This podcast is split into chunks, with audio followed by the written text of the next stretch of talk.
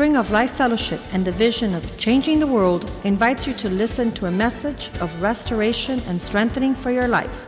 Let's listen to our guest. Ah, y también pídele al Señor, mi temor de esta prédica es que habrán personas aquí que están desconectados espiritualmente. La palabra vendrá y no se le da, se, se hará de provecho. Y así que yo le voy a pedir al Señor que te deje no solamente que tú capture el corazón de Dios en su prédica, sino que el Dios capture tu corazón y que tú puedas ser ah, atraído a los propósitos del Señor. También tenemos nuestros misioneros, Oscar y Isabel, que acaban de regresar de Nicaragua. Estamos buscando la mente del Señor con propósito de lo que Dios quiere para la obra de Nicaragua. Ya en enero estarían allá tres años trabajando. Hay un pueblo levantado y están trabajando bien arduosamente en, ese lugar, sembrando una semilla que hará grandes cosas en ese país para la gloria del Señor. Um, también estamos orando, pidiéndole al Señor que nos dé sabiduría, porque uh, necesitamos que, uh, que acá en la iglesia exista hijos fieles. Y Oscar y Isabel han sido hijos fieles de esta obra y, están uh, abrazando en obediencia lo que Dios nos ha dado a nosotros. Si van a ver bien rapidito qué es lo que califica a una persona para ser fiel, está ya en Primera de Tesalonicenses capítulo 1, bien rapidito. Es personas que han llegado al conocimiento del Señor y ambos, Isabel y Oscar, llegaron aquí a conocer a Cristo y pudieron seguir el ejemplo que le hemos dado. Si tú hablas con Oscar es como si estuviera hablando conmigo. Y si hablas con Isabel es como si estuviera hablando con Ivette. Y dice el Señor allá en Primera de Tesalonicenses capítulo 1 que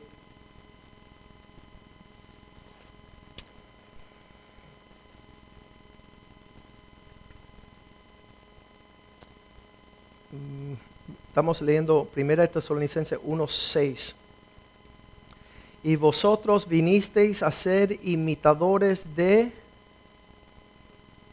6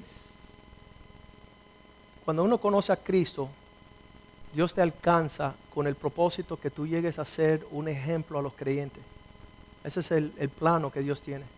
Cuando estás afuera de la iglesia, cuando no conoces a Cristo, tú, no eres, un, tú eres un mal ejemplo. Tú eres un ejemplo de lo que no se hace. Pero ya cuando tú conoces a Cristo, tú empiezas a andar en el ejemplo de aquellos que te presentaron el Evangelio. Entonces Pablo dice, ustedes vinisteis a ser imitadores de nosotros y del Señor. ¿Cómo lo hicieron? Porque recibieron la palabra, la instrucción, aún en el medio de gran tribulación, ustedes siguieron perseverando en el gozo del Espíritu Santo. Y en el versículo 7 dice, por esta razón, de esta manera, ahora ustedes son ejemplos a todos los que están en Macedonia y Acaya que han creído. Entonces nosotros que no éramos ejemplos, llegamos a conocer el ejemplo de hombres de Dios y ahora so- nosotros somos ejemplos para los demás. ¿Lo están viendo? Entonces si tú llegaste sin ser ejemplo y sigues sin seguir nuestro ejemplo y no eres quien para dar un ejemplo, algo anda mal. Porque el patrón es poder desarrollar aquello que has aprendido, las palabras, los hechos, la conducta. Yo me maravillo que desde hace 17 años yo no he faltado ni un servicio de la iglesia. ¿Y qué pasa con eso? He seguido el ejemplo de los hombres de Dios que me enseñaron. Y yo me maravillo de ver las personas que llegan a conocer a Cristo a través de nosotros que faltan. Que faltan. Entonces, no hay que faltar a la reunión porque a eso no lo hemos aprendido. El ejemplo es ser fiel recibiendo de parte del Señor lo que Dios tiene para nosotros. Pero Oscar y Isabel han sido fiel y siendo fiel le hemos pedido que estén en oración viendo lo que Dios quiere hacer en Nicaragua. Mi deseo es que estuvieran acá con nosotros porque hay como 100 familias que han llegado y cuando estas 100 familias miran a su lado no hay muchos ejemplos, ¿verdad? Están diciendo a quién vamos a seguir. Entonces necesitamos que se levanten personas que tengan aptitudes ejemplares para que los que vengan atrás les sigan a ellos. y, muchas veces nosotros estamos haciendo proyectos, pero no, la obra, estamos orando también que Dios mande ah, obreros a la obra y de verdad que muchas veces es agotador estando acá y, queriendo levantar obreros para la obra, para la mies, para hacer la obra. Donde quiera que ellos vayan, si usted va a Nicaragua, ellos llevan tres años allá y van a darse cuenta que los que están en Nicaragua, ¿cómo es que viven? Dando el ejemplo que le hemos enseñado. Y es como estar en un spring of life aquí, allá en, en el viejo, ah, como se le dice. Así que en esa forma manténlo a ellos en sus oraciones para que el Señor siga dirigiendo sus pasos y que nos ayude a tomar las decisiones necesarias para seguir con la visión que Dios ha dado a nuestras vidas. Vamos a inclinar nuestros rostros y pedirle al Señor que nos hable. Acuérdense esta palabra sumamente importante. Padre, yo te doy gracias por tu fidelidad sobre esta casa. Señor, tú nos has dado todo el consejo, Señor. Tú nos has dado todo el consejo para nosotros poder amarte, servirte, conocerte, buscarte, Señor, anunciar tus bondades a aquellos que están en las tinieblas, Señor. Y tú has dado provisión en esta casa para desarrollar hijos fértiles y fructíferos, Señor. Que puedan ir y llevar mucho fruto porque esto te glorifica a ti, Señor. Queremos estar rendidos a tus pies. Queremos estar rendidos a tu obra, Señor. Que tú nos uh, siga atrayendo hacia ti, Señor, y que podamos en todo momento, Señor, entregarnos plena y totalmente, Señor, sacrificios vivos, conociendo tu voluntad, que es perfecta, aceptable, agradable, Señor. Que esta palabra, Señor, no retorne vacía, Señor. Que esta palabra pueda salir a hacer la obra por la cual usted la envía, Señor. Y que todos nosotros seamos engrandecidos, madurando, creciendo, Señor, en tus propósitos, Señor, teniendo valor de nuevo, Señor, para ir en pos de lo supremo. Te damos gracias, Señor, por el poder que tú nos has dado en este lugar para servirte de todo corazón, de toda fuerza y con toda nuestra mente. Te damos gracias en el nombre de Jesús. Bendice tu palabra, oh Dios. Amén. Un amigo me, me, llama después de la pérdida de nuestro pastor Leo Gausich y me dice, Joaquín, ahora más que nunca tenemos que entender la importancia de lo que es nuestra acercamiento, que hemos sido unidos con una causa mayor. Y cuando Él me está hablando estas palabras, Él me refiere y me dice, Joaquín, tienes que entender que Dios no nos puso en nuestras vidas para bobear. Dios, Dios tiene un propósito y un diseño. Empezamos por esta realidad. En el 1963, en la Academia de Nueva York de Ciencia, hubo cada persona traer un proyecto para anunciar un desarrollo científico, una teoría, una hipótesis de un desarrollo de conocimiento y se levantó un hombre que se llamó el señor Lorenz, 1963, en la Academia de Ciencia en Nueva York. El señor Lorenz se levantó y expuso su proyecto diciendo, cada vez que una mariposa um, eh, puede uh, palpitar o, o desarrollar sus alas, que esto mueve las moléculas de aires que mueve las moléculas de aire, que mueve las moléculas de aire a llegar a una región en el otro lado del planeta donde habrá la fuerza influenciada por estas alas de una mariposa para crear el torrente agresivo de un huracán. Y ahí las personas que estaban escuchando al señor Lorenz en, esta, en este proyecto de la Academia de Ciencia en Nueva York empezaron a reírse, a decir que es ridículo este hombre, su teoría es fascinante, pero tiene que ser una mentira. Sucede que pasan 30 años y empezaron a decirle, este es el efecto de mariposa. El efecto de mariposa es que una molécula lleva a otra y contamina a otra y mueve otra hasta llegar y desarrollarse un gran torrente de uh, vientos uh, bien violentos. Y cuando ellos se rieran, se rieron de él y lo ridiculizaron y lo botaron de la conferencia la Academia de Ciencia, empezó todo el mundo a recrearse en las leyendas y en los métodos de los efectos que tendrá una cosa sobre otra. Pero al pasar 30 años, la comunidad científica se sorprendió cuando los profesores de física en las universidades y en los colegios um, de educación superior confirmaron y concluyeron que sí había un efecto de mariposa que era auténtico y era viable, era vital. Y confirmaron no solamente una teoría, sino que dijeron que eso es una ley de la naturaleza, que la ley de la naturaleza dice que hay una de- dependencia sensitiva de condiciones iniciales, no solamente en las alas de una mariposa, sino que en otras situaciones una, un movimiento, un- una conducta, un acto tiene el efecto sobre otro hasta moverse en una forma de increíble tamaño y fuerza, especialmente entre los seres humanos. Ahora, esos son los hombres tratando de palpar las leyes de Dios, ¿no?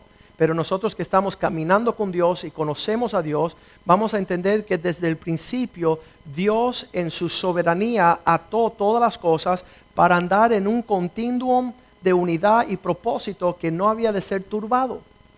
Nosotros sí andamos como quiera y nada es seguro y nada es seguido, pero en Dios la unidad de propósito y diseño, la unidad de mente, la unidad de todas las cosas que Dios ha creado es para seguir un torrente grande. Quiere decir que Dios no hace las cosas en duplicidad.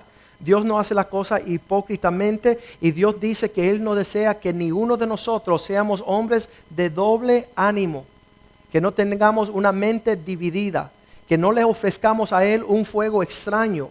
En Deuteronomio 6:4 Dios le dice a Israel a sacarlo de Egipto, oír, oh Israel, el Señor vuestro Dios, su Señor es uno, uno es. Y nosotros estamos lejos de estos propósitos porque todavía no tenemos la capacidad de entrar en una unidad. Hace unos años atrás me llamó un amigo y dice, Joaquín, hay cinco cosas que yo puedo hacer en mi vida. Y yo dije, te faltan cuatro porque el propósito de la voluntad de Dios es uno. Dios no tiene cinco planes. Dios no tiene cinco propósitos. Dios no tiene cinco familias. Dios no tiene cinco, cinco caminos. Él es el camino, la verdad y la vida. Y tú tienes que coger ese camino para toparte con el propósito de Dios. Y este dicho que hay muchos caminos que llevan a Roma es una mentira cuando viene a la verdad de Dios. Eso es una teoría pagana. ¿Qué significa? Que en- entre los paganos ellos tomaban el dios del sol, el dios de la luna, el dios de la tierra y eran politeístas. Pero nuestro Dios es monoteísta, es uno. Son Padre, Hijo y Espíritu Santo, pero los tres son uno. Y nosotros somos los que hemos partido la realidad de Dios para andar nosotros titubeando entre dos pensamientos. Todos los hombres de Dios que vivieron, Elías en Primera de Reyes 18, 21, vino al pueblo y le dijo, hey, ustedes todavía no han entendido hasta cuándo van a estar ustedes claudicando entre dos pensamientos. ¿Por qué? Porque en Dios solamente hay un pensamiento. En los propósitos de Dios solamente hay una cosa que tenemos que hacer, una palabra que tenemos que hablar, un pensamiento que hemos de tener.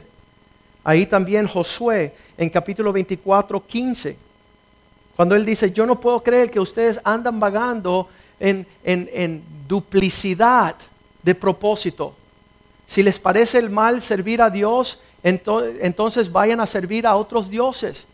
Pero por cuanto yo y mi casa entendemos que solamente estaremos buscando de Dios, solo a Él le serviremos.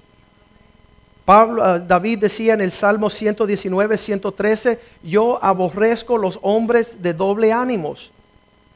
Y si este hombre se paró a aborrecer los hombres hipócritas, duplícitos, no auténticos, son una cosa en casa, otra cosa en el trabajo, otra cosa en la iglesia, eso no es de Dios. Y David lo aborrecía y él tiene el corazón conforme al corazón de Dios. A mí tampoco me gusta andar con los de dos opiniones. Sí, pastor, puedes contar conmigo. Los llama y dice, ay, no, pastor, no puedo. Oye, pastor, quiero, pero no lo voy a hacer. Oye, pastor, voy, pero no lo voy a hacer. Estaba hablando con un hombre el otro día, dice, soy cristiano, pero también creo en Buda. Y eso está como vegetarianos que se come un sándwich de, de palomilla, ¿verdad? No existe un vegetariano que come carne. Y si estás en dos cosas, no eres la que profesa ser. Y Dios nos ha dicho que Él solamente quiere que nosotros andemos sirviendo a un Dios. Mateo 6:24.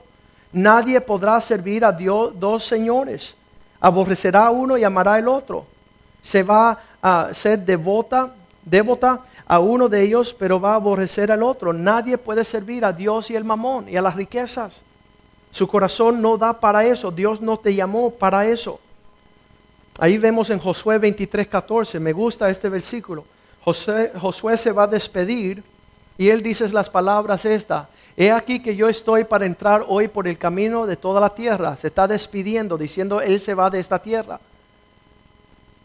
Reconocer pues con todo vuestro corazón, busque bien en tu corazón, escudriñate bien los pensamientos de tu corazón y busca bien en la profundidad de tu alma que no ha faltado ni siquiera una palabra de todas las buenas palabras que Dios vuestro Dios ha hablado y dicho de vosotros. Todos os han acontecido, no ha faltado ni una de ellas. Significa que Dios todo en su propósito de unidad hay un poder increíble. Y muchas veces nosotros no entendemos esto hasta ver que el Salmo 27.4, David dice, una sola cosa busco y esta es la cual yo quiero adquirir. Una cosa he demandado y esto buscaré, que yo esté en la casa de Dios todos los días de mi vida para contemplar la hermosura de Jehová y para inquirir en su templo. Hermano, tú pensarás que hay muchas cosas que te están turbando. Tú pensarás que hay muchos caminos, que hay muchas esposas que tienes que escoger, que hay muchos planes, muchas familias que tienes que formar. Y eso es solamente porque tú estás lejos de Dios. Porque en Dios, Dios va llevando al hombre de toda esa duplicidad, toda esa, toda esa confusión de no saber a un proceso, diga conmigo, discipulado el discipulado te va llevando a una unidad de pensamiento, de palabra, de hecho, de propósito. Tú no te vas a llevar por cien caminos porque tú aprenderás a escuchar una sola voz, un solo espíritu, un solo propósito para desarrollar todos los grandiosos planes que Dios tiene, como esa mariposa que va aleteando. Una cosa tiene que ver con otra, tiene que ver con otra, y en ese sentido habrá un gran torrente de propósito. Y siempre fue así en el pensamiento del Señor, en Lucas capítulo 10, versículo 42, cuando Marta le dice a Jesús, mira María, mira todo lo que hay que hacer estoy haciendo pan, estoy siendo desayunado. Y Jesús le mira y dice, oye, Marta, no te afanes.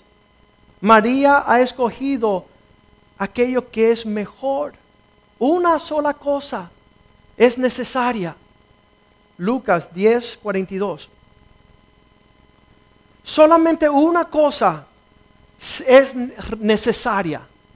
Y María ha escogido esa parte, la cual no será quitada. Tenemos que entender que en todo este caminar que el Señor tiene para nosotros, solamente una cosa es la que hace falta y es necesaria. Todo lo demás, cuando Cristo dice estas palabras, buscar primeramente el reino de Dios. Dice los gentiles, los que están desconectados, andan en cien mil asuntos, pero tú busca primero, enfócate a este camino, enfócate a estos propósitos, escucha esas palabras Llegó un loquito a mi oficina de abogados hace años y dice, oh, eh, doctor, estoy escuchando muchas voces. Y yo dije, es verdad, porque muchas voces están hablando, pero solo tienes que escuchar una voz, la voz del Señor. Son muchas demandas que hablan a tu vida, pero solo tienes que escuchar esa voz que te seguirá todos los días de tu vida. Cuando fui a hablar con Fernando Hidalgo, le dije, vi, ¿dónde tú aprendiste toda esa metafísica y todo ese espiritismo y brujos? ¿Quién te lo habló? Dice, los espíritus nos hablan. Le dije, oye, solamente tienes que escuchar un espíritu, el Espíritu Santo, que da, dice la Biblia, el fruto del espíritu. Es un fruto, pero la manifestación son paz, gozo, paciencia, dominio propio, alegría, bondad. Es un fruto, pero mira cómo abarca si nosotros entendemos el poder de uno. Y les voy a decir algo, igual que Dios ha hecho todas estas cosas, en Lucas 18, 22, dice que vino el rico donde él, dijo, he guardado los mandamientos, esto, esto, dice, una sola cosa te falta. déjalo todo y ven en pos de mí. Una sola cosa. Busca ese camino de la unidad, el poder de la unidad, porque eso te va a hacer una bendición en todo lo que hace. Y con esto voy a revelar este propósito bien tremendo, que solamente hay uno solo de ti. Nunca en todo el universo, en toda la creación, Dios no ha hecho a nadie como tú. En tu pasado no existe nadie. En tu futuro no existirá nadie como tú. Tú eres tú y únicamente tú. Y a través de esa cosa singular va a brotar el propósito que Dios tiene en su unidad a nivel de propósitos agresivos. Y si tú fallas la unidad del propósito y el sentir del Señor, vas a destruir. Y Satanás lo supo hacer. Solamente Dios había puesto un árbol de vida. Y Satanás hizo que el hombre comiera de la duplicidad, del árbol del bueno y lo malo, y no del árbol de la vida. Solamente hay una iglesia, solamente hay una cruz, solamente hay un Cristo, solamente hay una fe, un bautismo, un cuerpo, un Padre de todos. Y nosotros andamos en cien mil cosas todo el tiempo. Hemos fallado lo que Dios ha dicho. Dice allá en la parábola de los talentos, Mateo 25, versículo 18, que le entregó sus talentos a los hombres, a uno cinco, a uno dos y a uno solamente un talento. Pero el que había recibido solamente uno fue y cavó la tierra y escondió su dinero de su señor. Tú piensas que nada más porque existe tú, que no es significante el exponerte a la unidad del propósito de Dios, que solamente tú has sido capaz de llenarlo. Tú has sido capaz de cumplir el propósito, el cual más nadie ha sido llamado a cumplir. Y este hombre, en vez de entender la, la, realidad y la seriedad de los eventos, en el versículo 24 dice al hombre que recibió solamente un talento. El que ha recibido un talento le dijo, Señor, conocía que tú eras hombre duro, que cegas donde no sembraste y recoges donde no esparciste. Versículo 25. Por lo cual tuve miedo y fui escondí el único talento que me dices en la tierra, aquí lo tienes. Muchas veces pensamos que lo poquito no tenemos que cuidarlo, que podemos faltar ese día a la iglesia, podemos faltar esa reunión que era necesario, podemos tener ese amiguito que no tenemos que tener dejamos de andar en esa unidad de propósito que Dios tiene para nosotros. Y este hombre agarró lo único que Dios le dio y dijo, no es, no es necesario yo ser fiel con eso. Lo voy a enterrar, lo voy a poner ahí sin tocarlo. No es significante. Pero dice el Señor, versículo 26, Su señor le dijo, siervo malo y negligente, sabes que ciego donde no siembro y recojo donde no esparcí. Versículo 27. Por tanto, debías de haber dado mi dinero a los banqueros y al venir yo hubiera recibido lo que es mío con los intereses. ¿Qué hiciste con esa única cosa que Dios te dio? Con esa única familia que Dios te dio con esa eh, la, única hija que Dios te dio, con esa única esposa, con ese único matrimonio, con esa única fuente de bendición, con esa relación, con, uh, una participación y triste. Yo estaba hablando con una jovencita, me dice, bueno, mi papá tuvo en esta iglesia y después tuvo en esta iglesia, y ahora estamos en tu iglesia. Y en ninguna de las iglesias, ni en esta iglesia están haciendo nada. ¿Sabes por qué? Porque no entendían que en un equipo, si falta un solo jugador que decide ese día esconderse y no participar, me recuerdo de los equipos de, pelota, ¿no? de béisbol, que llegan todos a las series mundial, pero no llega el lanzador. Y hay, en vez de nueve jugadores, llegan ocho. Y por más que hay ocho, no ganan.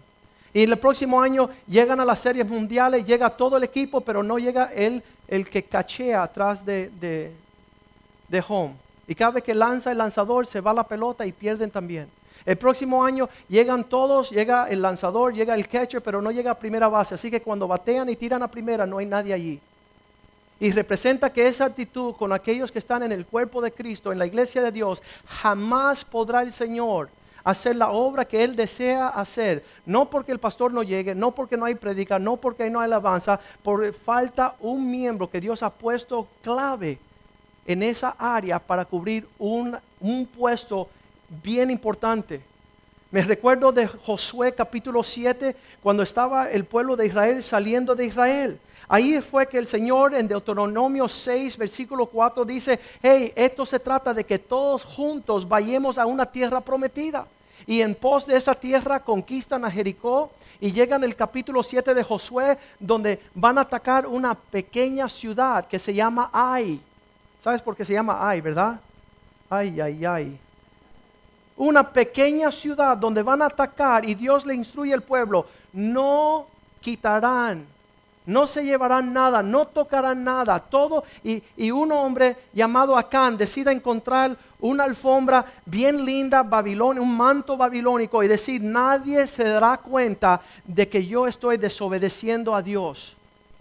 Un hombre que decide, nadie me vio tomar esta cosa, seis millones de personas, seis millones, y un hombre decide decir, esto nadie se dará cuenta que lo tengo yo escondido, y Dios dijo que no, pero yo dije que sí, y él lo esconde. Empezaron a viajar el pueblo de Israel y tener derrota desde ese tiempo en adelante, derrota, derrota, derrota, hasta que Josué dice, Señor, ¿qué pasa? Y Dios le dice, ha dejado de haber unidad en el pueblo ¿Cómo que va a dejar de haber unidad? Sí, hay pecado en el campo. Dice, ¿cómo va a ser? Y empiezan a distribuir cada tribu, cada clan, cada familia, empiezan a bajar y tocar y tocar hasta llegar a una sola familia y encontrar un hombre llamado Acán. Y le llamaron a cuentas, ¿qué hiciste? Me llevé un manto, estuve en pecado, estoy andando en otro sentimiento, en otro espíritu, estoy andando lejos de Dios. Y entonces por eso es que la palabra de Dios y los judíos mayormente sabían que cuando no existía la unidad, no había esa, ese torrente de influencia e impacto que Dios tenía para cumplir. Solo que uno faltara. Y yo no te quiero decir que tú seas ese uno. La persona que está deteniendo la obra, la persona que está deteniendo el desarrollo, la persona que se ha excluido para pensar que no es importante, que su talento no tiene que ver nada con la obra que Dios quiere hacer para cambiar el mundo que él se puede entretener en otras cosas. Y ahí Dios ah, pide que se extermine a este hombre y su linaje para que no dé más fruto de este tiempo. Romanos 16, 17, no está muy lejos. Estaban escribiendo en el Nuevo Testamento y decían, cualquiera persona que está disminuyendo el propósito de la unidad del Espíritu, con ese hombre no tenga nada que ver. Más os ruego, hermanos, que si Ah, que os fijéis en los que causan división, en los que están causando tropiezos, que está contra la doctrina que vosotros habéis aprendido, y os juntáis con ellos.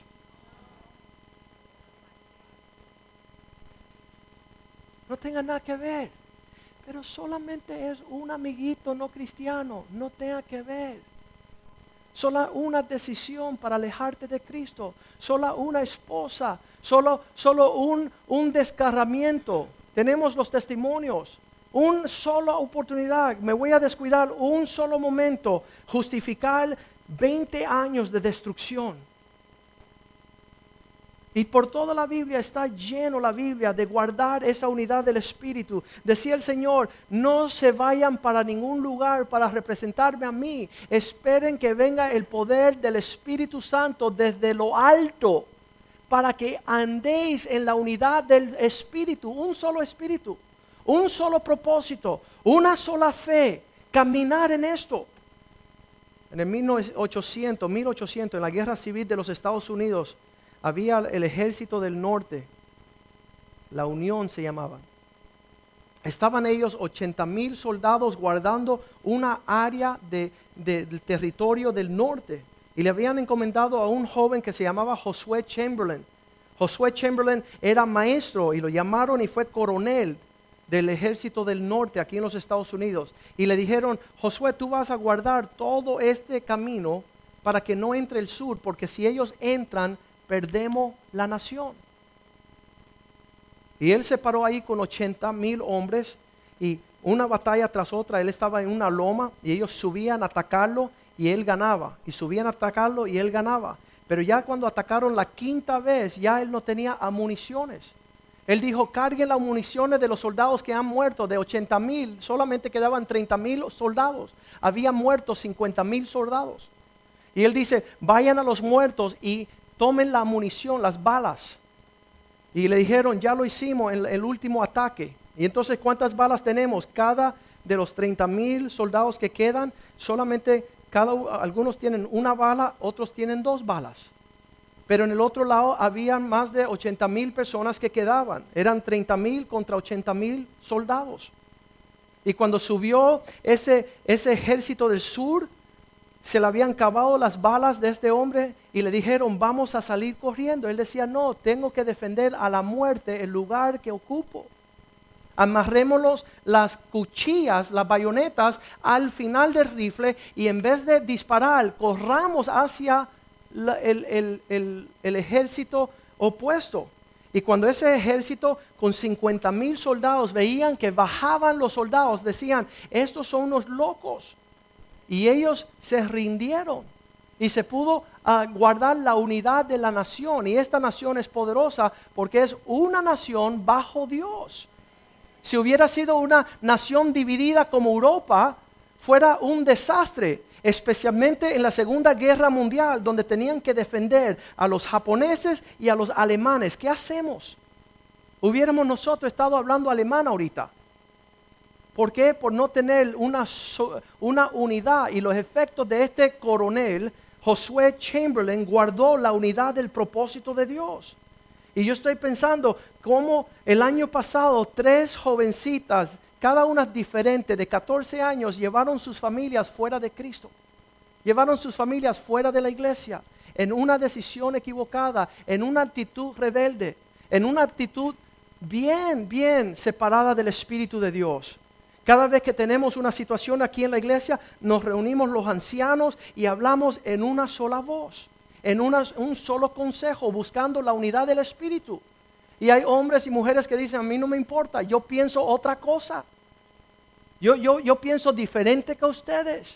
Y esa persona no puede habitar en armonía en ningún lugar. Se mira en el espejo y está fajado con él mismo. Pero Dios ha hecho algo diferente. Dios está llamando un solo pueblo, un solo sentimiento bajo el propósito de Dios. Efesios capítulo 4 lo dice Pablo ahí bien clarito. Cuando está formando las iglesias, él dice, hermanos, estoy en el Señor y yo les digo que andéis como es digno de este llamado que fuisteis invocado. Versículo 1, Efesios 4, 1. Yo estoy preso, yo estoy en un propósito del Señor, pero yo os ruego a ustedes que andéis en un solo espíritu. Versículo 2 con toda humildad y mansedumbre, soportándonos pacientemente los unos a los otros en amor. Esos son los ingredientes de la unidad. Eso es lo opuesto de la carne. Eso es lo opuesto de que me voy. Eso es lo opuesto de que ya no estoy. La mansedumbre, la humildad, el amor. Creando una, una unidad en el Espíritu. Versículo 3. Soportándonos. Solícitos rápidamente guardar la unidad del Espíritu en el vínculo de la paz. Versículo 4. Un cuerpo, un espíritu, como fuiste también llamado en una esperanza de vuestra vocación, una misma esperanza, un solo espíritu. Versículo 5. Un Señor, una fe, un bautismo. Versículo 6 un Dios, un Padre sobre todos, lo cual es sobre todos, por todos y en todos. Versículo 7. Pero a cada uno de nosotros fue dada la gracia conforme la medida del don de Cristo. Hay una cosa, solamente una, Paulette, que tú puedes hacer, que nadie aquí puede hacer. Paulette, tú la puedes hacer. Y Erika, lo que Dios le mandó a ella. Y Oscar, lo que Dios le manda a él. Cada uno según la medida del regalo de Dios. Una sola cosa. ¿Por qué no estamos siendo fiel? Porque es un talento y tuve miedo que si me comprometo, entonces todos van a esperar que yo esté comprometido. ¿Verdad, Juan? Que si yo me comprometo, quizás todo el mundo aquí piense que estoy comprometido. ¿Verdad, Frank? Pero si no llego y no me comprometo, estoy bien. He dejado la unidad, he dejado mi puesto, he dejado lo que Dios quiere hacer para glorificarse. La fuerza de la influencia que ha de, de topar el otro lado del planeta nunca se va a sentir porque no queremos movernos como la mariposa. En, en, ese, en, esa, en esa gracia, en ese don puesto por Dios, que está supuesto suplir una área que más nadie puede suplir. Por eso es mejor buscarse tres iglesias. Porque yo puedo ir a cada uno y piensan que yo estoy en la otra. De hecho, esta mañana estoy aquí. Por eso no estoy allá, ¿verdad? Qué triste, qué miserable, qué falta de entendimiento, qué tristeza que usted puede faltar y no, no luce nada. Que usted siendo un ojo que no mira, no puede llegar ni a mirar. Que siendo un corazón que palpa, no, eres, no está palpando donde tiene que palpar.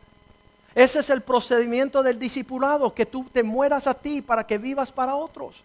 Que una vez tú no conociendo esta realidad, ahora la conoces, eres una bendición aquí con nosotros. Estás tratando de comprometerte con nosotros. Pero sabes, comprometerte con nosotros es un día madurar a comprometerte con el Señor. Cuando el Señor te dice ir a todas las naciones y predicar mi evangelio a toda criatura. Pues no estoy ahí todavía, pastor. No, si tú no estás aquí todavía tampoco. Nunca vas a llegar allá. Estaba hablando de, leyendo la biografía de Steve Jobs, este hombre que hizo estas computadoras, pero nunca conoció a Dios. Y estando en una escuela dominical, le hace una pregunta a su maestro de la escuela dominical. ¿Dónde van los que mueren? Dice el maestro de escuela, ay, cállate la boca y siéntate. Y no le contestó, fue su último día en la escuela dominical. Nunca más volvió a la iglesia. Lo tiene escrito en su libro. Y yo me digo, si esa es la realidad de este Señor que todos lo conoce ahorita, pero no vivió en los propósitos de Dios, ¿qué será de usted y de sus hijos? Por ese día que usted falta, por esa pregunta que no contestaste, por esa palabra que era la palabra clave que viniera del Espíritu para ese hombre, para cambiar su entendimiento de todo lo que estabas haciendo aquí. ¿Qué de la futura generación con estas personas que toman una decisión indebida e incorrecta? Que tú tomes una derecha donde tenías que tomar una izquierda, tomas una izquierda donde tenías que seguir recto y que tú tomes una decisión mala a cuánta distancia va a tener el efecto de haberte equivocado. Y esas personas que dicen, oh, cuánto aborrecí mis maestros que me quisieron instruir, cuánto yo aborrecí la palabra de aquellos que me hablaban justicia y sabiduría. ¿En qué espíritu estamos andando que estamos prefiriendo tomar una decisión sobre otra? ¿Cuál es el razonamiento que estás utilizando? ¿Cuál es el poder del efecto que va a cambiar el mundo o destruir el mundo? ¿Sabes la diferencia entre estar vivo y muerto? Solamente un respirar. La importancia de una sola cosa te tiene o vivo o muerto. De una sola obediencia, vivo o muerto.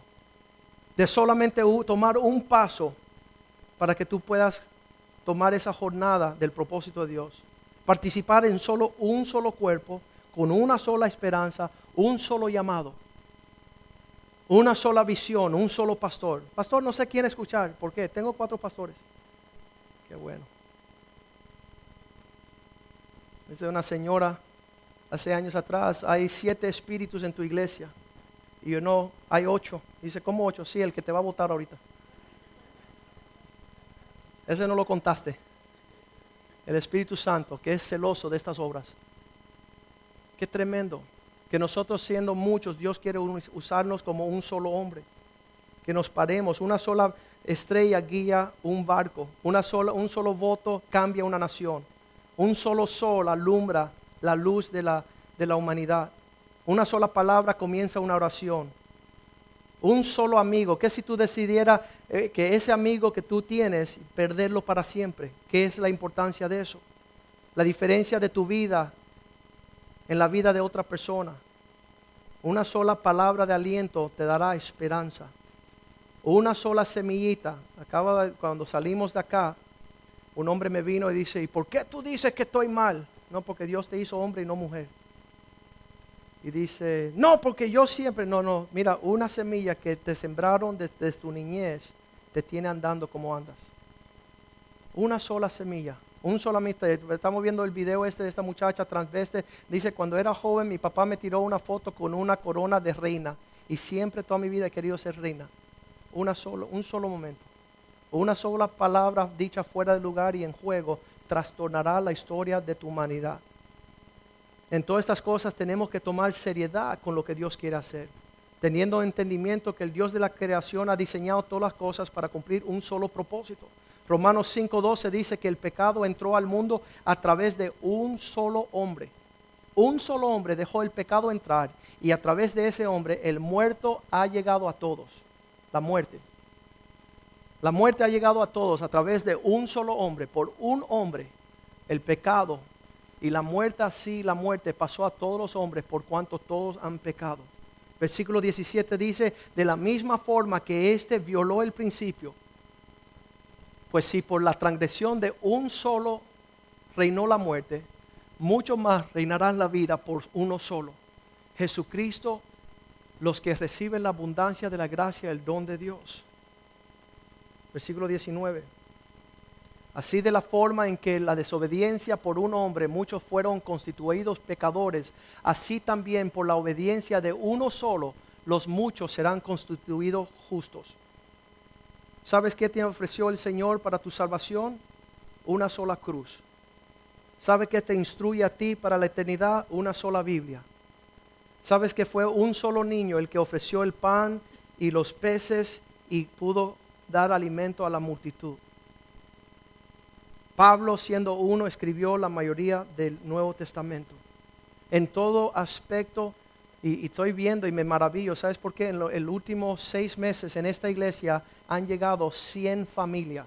Escúcheme lo que estoy diciendo. 100 familias nuevas han llegado a esta iglesia. Bendición del cielo. Provisión para seguir la visión que Dios nos ha dado. Hombres y mujeres talentosos, apasionados, listos para ser discipulados, pero buscando quién los discipulada. Señor, tengo que arar mis campos. Señor, tengo que casarme, Señor, estoy ocupado en otras cosas. Estamos desatendiendo la unidad que Dios quiere para nosotros. Una sola visión, un solo propósito. Ezequiel capítulo 22, versículo 30, dice que miré y busqué entre ellos para ver quién estaba dispuesto a levantar un muro, un vallado, y quién se pusiese en la brecha delante de mí a favor de la tierra para que no sea destruida. Y no lo hallé buscando un solo hombre, una sola familia, un solo matrimonio, un solamente dispuesto para ser discipulados, entrenados, preparados, para ocupar, escuchar la, la voz de Dios y servir a Dios como eres digno de hacer. ¿Sabes quién lo pudo hacer? En el Salmo 106, versículo 23, ese hombre se llamó Moisés. Y él imploró, Salmo 106, versículo 23, un solo hombre libró a seis millones. Y trató de destruirlos y de no haberse interpuesto Moisés, su escogido, delante de él, a fin de que apartar su indignación para que no los destruyese. Un solo hombre que se levantó. Y damos gracias a Dios por el doctor Molina que se levantó hace unos meses atrás a decir, quiero empezar a levantar un cuerpo intercesor en esta iglesia un solo hombre hizo esa diferencia. Uno sola que, que dijo hace años, Monse, que dijo, esta iglesia necesita para eh, almorzar y tener comunión. Y se levantó Moisés, eh, Monse a hacer todo lo que se hace en el almuerzo. Ahorita está un grupo fuerte. Y cada uno tiene su puesto y está sirviendo fielmente en su lugar. Están ocupando aquellos eh, Julio con la escuela dominical de hace años. Y no porque él le, tiene una gracia hacia los niños. Pero a falta de que se levanten uno que dime, heme aquí Señor, quiero vivir la unidad de tu propósito, ¿qué tienes? Y ver que solamente esa, esa alita de mariposa empieza a ser un torbellino grande para arrasar con los propósitos que Dios tiene para nosotros en este mundo. Cuando yo voy de viaje, estoy impactando las naciones, siendo invitados a estas reuniones, el, pastor José se queda aquí, un solo hombre, siendo fiel. Y, puedes decir, pues eso no es mucha importancia. Sí es mucha importancia porque al no tenerlo a Él no pudiera viajar, no pudiera caminar en lo que Dios nos está llamando.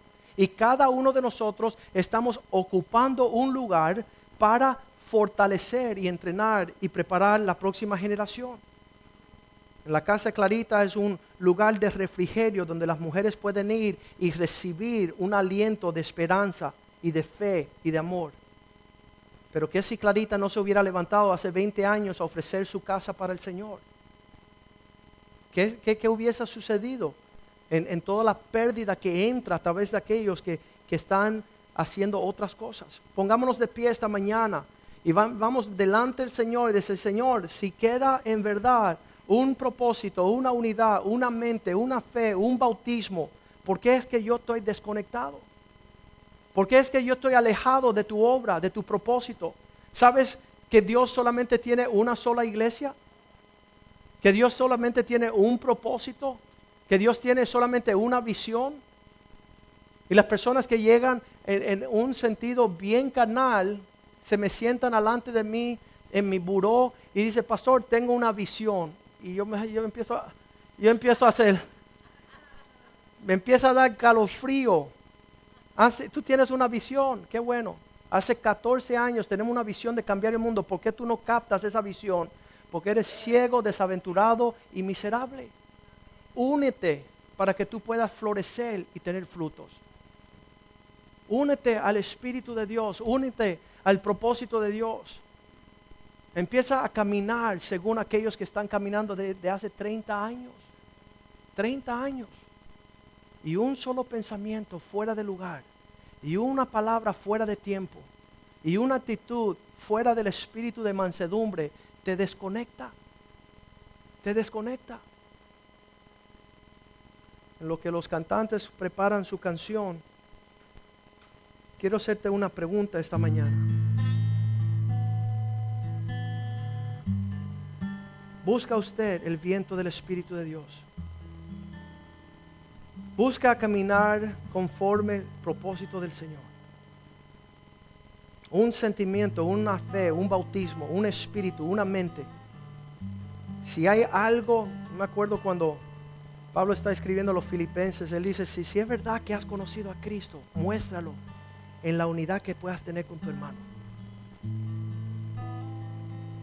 Filipenses 2.1, por tanto, si hay alguna consolación, si hay un premio en Cristo, si tú puedes encontrar que eres consolado en su amor, si estás teniendo comunión con su espíritu, si de verdad de tus entrañas sale un afecto de misericordia, versículo 2, completa mi gozo sintiendo una misma cosa, teniendo un mismo amor, unánimes sintiendo una misma cosa.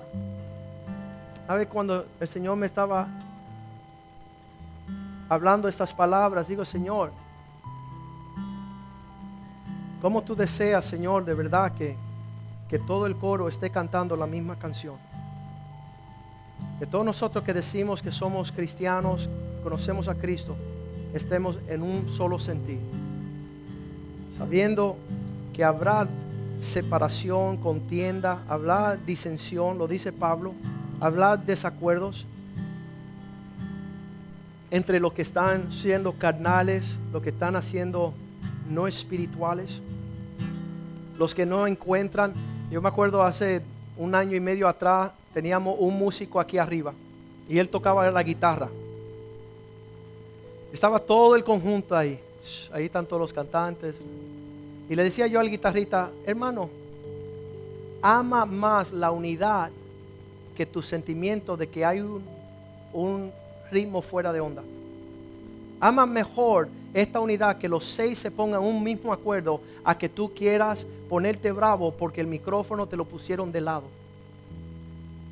No permitas que nada venga a romper la unidad del Espíritu. ¿Sabes qué? No lo pudo soportar. No pudo. Y de verdad eso es una realidad en todas nuestras vidas. Una de las leyes, uno de los, que, uno de los principios que gobierna la iglesia de mi hermano Jules en Texas. Estuve hablando con el pastor el año pasado y dice, tenemos nosotros una junta de ancianos y está prohibido andar en desacuerdo. Qué tremendo. Está prohibido porque sabemos que si estamos en desacuerdo, Dios no llega a nuestras reuniones. Dios no, no, no quiere saber nada. Dice que con un hombre de doble ánimo es inconstante en todos sus caminos, del Señor no recibirá nada. Imagínate de un Dios tan dadivoso que diga no le voy a dar nada. ¿Y por qué? Porque hoy dice sí, mañana dice que no. Y el pasado dice tal vez. Eso se llama la enfermedad doble personalidad, esquizofrenia. Sí, no. Vamos, me quedo. Todo eso está torcido. Nosotros tenemos que poner, por eso el Señor ha dado una sola cabeza, que es Cristo sobre su iglesia. Qué tremendo. Una casa dividida no prevalecerá, rompiendo con esa unidad. Un joven que no quiere escuchar a su papá. Una esposa que no quiere escuchar a su esposo. Un miembro de la iglesia que se desconecta en unas actitudes. Vamos a entender que hay un poder en esta unidad y Dios quiere que esta iglesia, igual que todo lo que Dios ha traído a la luz, seamos uno, en un solo propósito, con una misma mente, con un corazón y un andar igual. Vamos a cantar esta canción y vamos a inclinar nuestro rostro y decir, Señor, perdóname. Perdóname que yo he levantado mi voz por encima de la tuya, que ando en otro espíritu y no es el tuyo.